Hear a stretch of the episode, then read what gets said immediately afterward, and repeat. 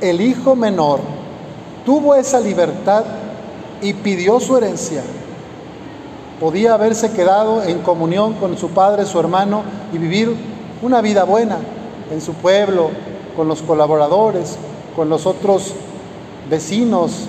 Pero él dijo, yo me largo, yo me voy, yo no te necesito, padre, yo no te necesito, hermano, yo solito puedo.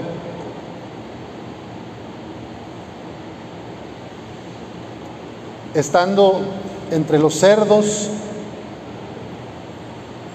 no lo dejaban comerse ni las bellotas.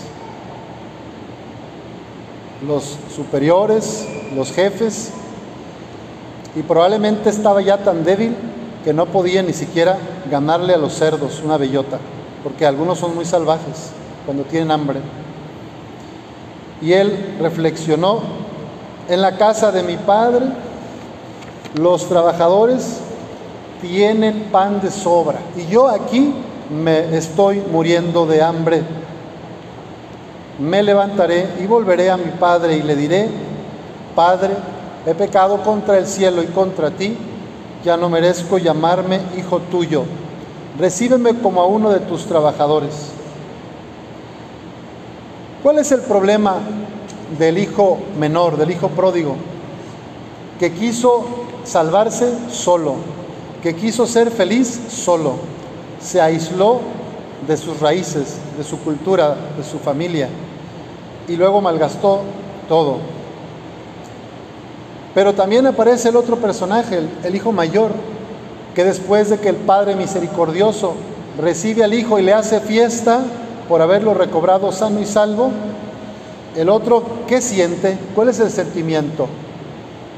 Coraje, envidia, el hijo que siente envidia y que alimenta la envidia y la ira, le reclama al papá y le dice, yo siempre he estado contigo,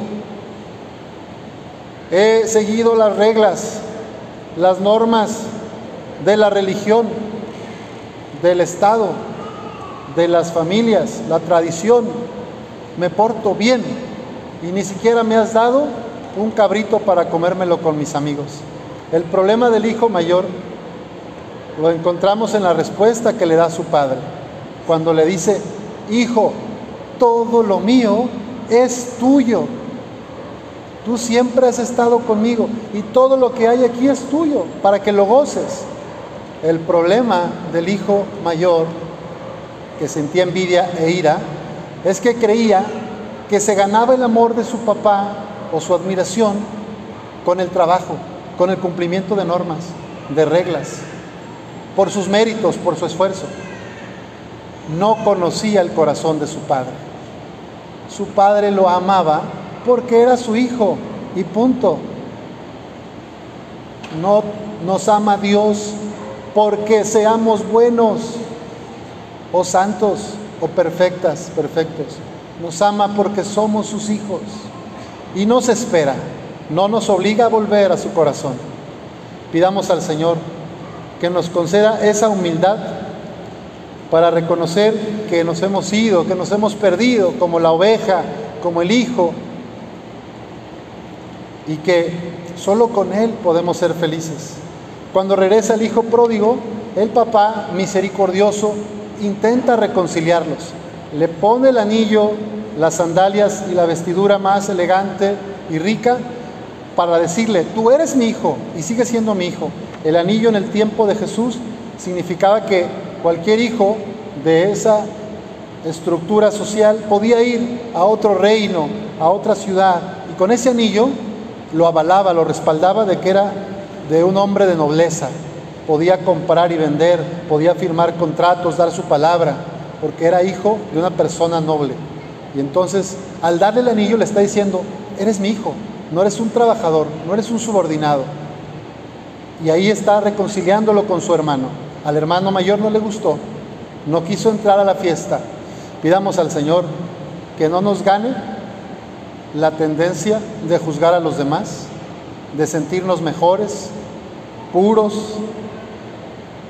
Y si yo me siento que mi pecado no tiene perdón, siempre es bueno recordar que Dios siempre está dispuesto a perdonar, es generoso, no es rencoroso.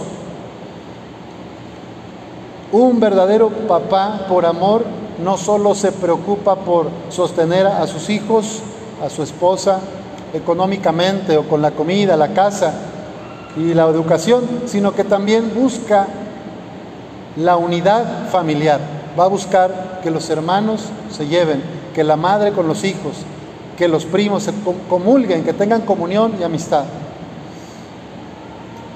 Esta imagen del Padre misericordioso es a lo que estamos llamados todos, a tener un corazón grande que busque reconciliar, que busque unir a los desavenidos. Cristo me perdonó y tuvo misericordia de mí, dice San Pablo. Así también con nosotros, si queremos volver a su casa, si sentimos que nos llama, nos espera en el sacramento de la reconciliación. Idealmente, y si te tardas, si me tardo, a lo mejor ya será el de la unción de enfermos, cuando ya no pueda hablar, si estoy en una cama en el hospital. No nos esperemos hasta entonces. Ojalá nos podamos reconciliar con Dios lo más pronto posible. Por amor, no por obligación. Viviendo en Él seremos felices. Que así sea.